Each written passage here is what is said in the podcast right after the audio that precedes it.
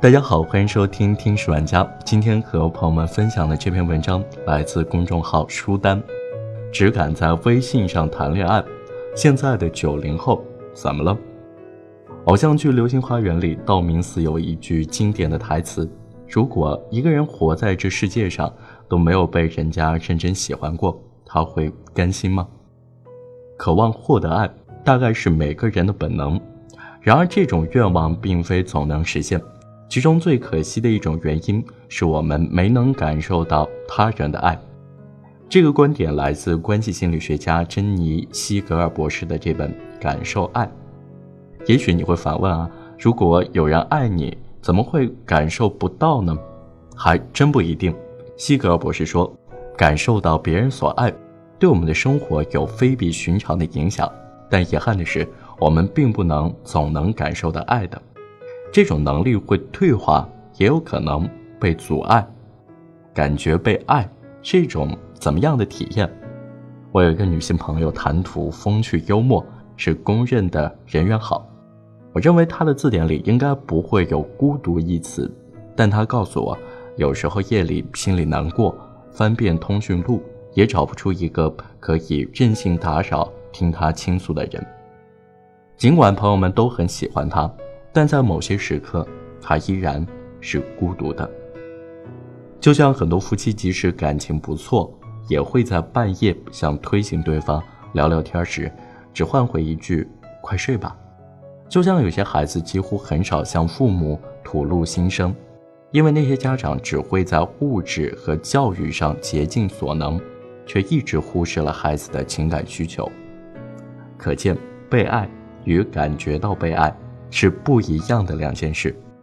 希伯尔博士认为，其中的差别是在于双方是否建立了情感上的理解或连结，而连接的方式并不是靠“我爱你”之类的语言表达，而在于非语言线索，包括语气、语调、微笑、充满爱意的凝视等面部表情，以及抚摸、拥抱、亲吻等肢体语言。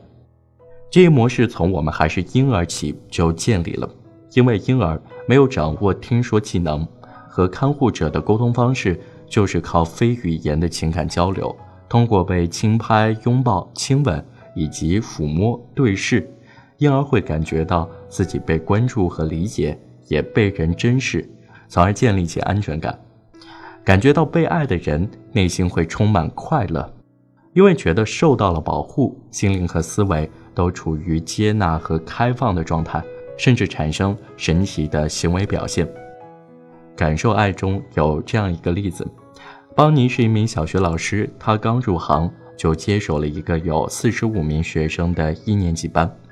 然而，要让四十五个小朋友整节课都安静听讲，对于新手老师来说可不是那么容易的一件事情。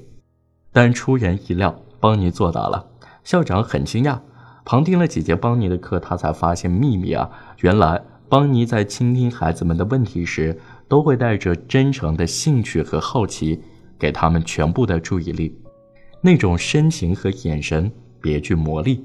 很快，孩子们都想体验他所给予的全神贯注，也就格外认真的听课，来获得和邦尼互动的机会。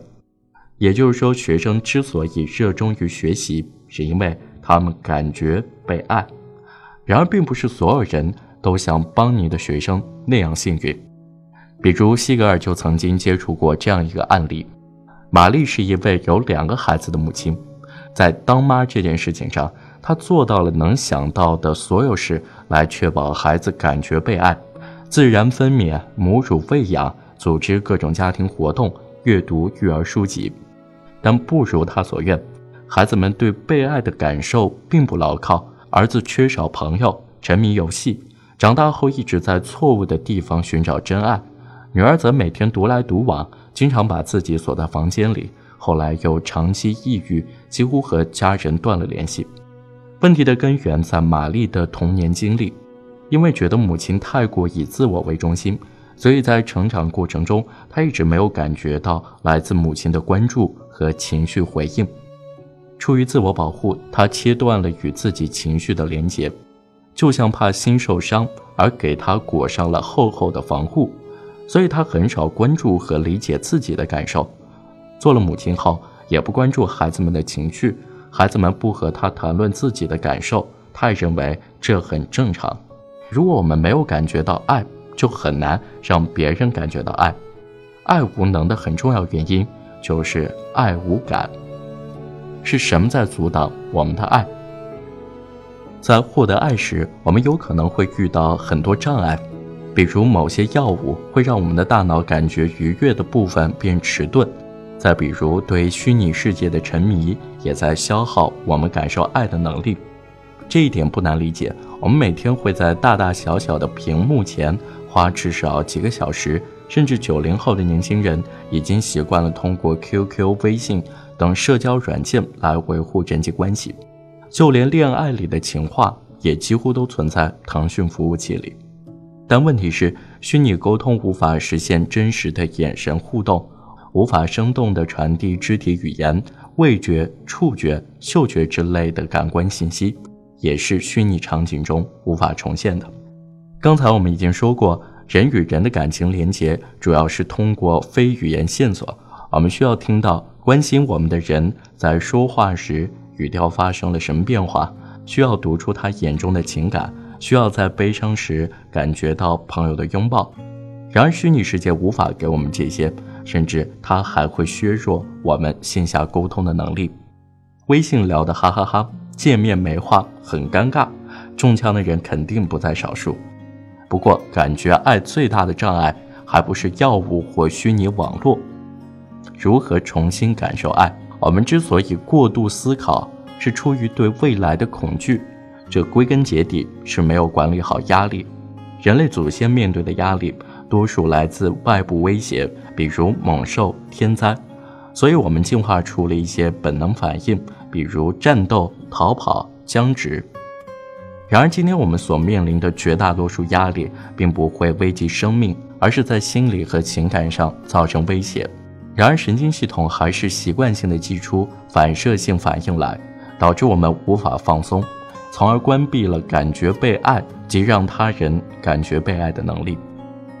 既然我们感觉不到爱的原因，是因为关闭了对自己情绪的感知，关闭了与他人的情感连结，那要想重新感受爱，就把情绪感知的开关打开，回到此刻和当下，关注自己，关注他人。当代文化往往认为思维是真正有价值的智慧，而情绪不过是那些没用而且碍事的玩意儿。但是你需要重新认知和感受情绪的价值，它们关乎你的心灵是否宁静，关乎你是痛苦还是幸福的活着。别忘了，我们与生俱来的能力是感受，而不是思考。好了，这就是今天的节目。如果你对这篇文章有什么想法的话，欢迎在留言区和我们分享，也欢迎扫描屏幕下方的二维码进群和我们聊聊吧。哪怕伤得好深，你我赖以生存，幸福的体温是最基本，活过的。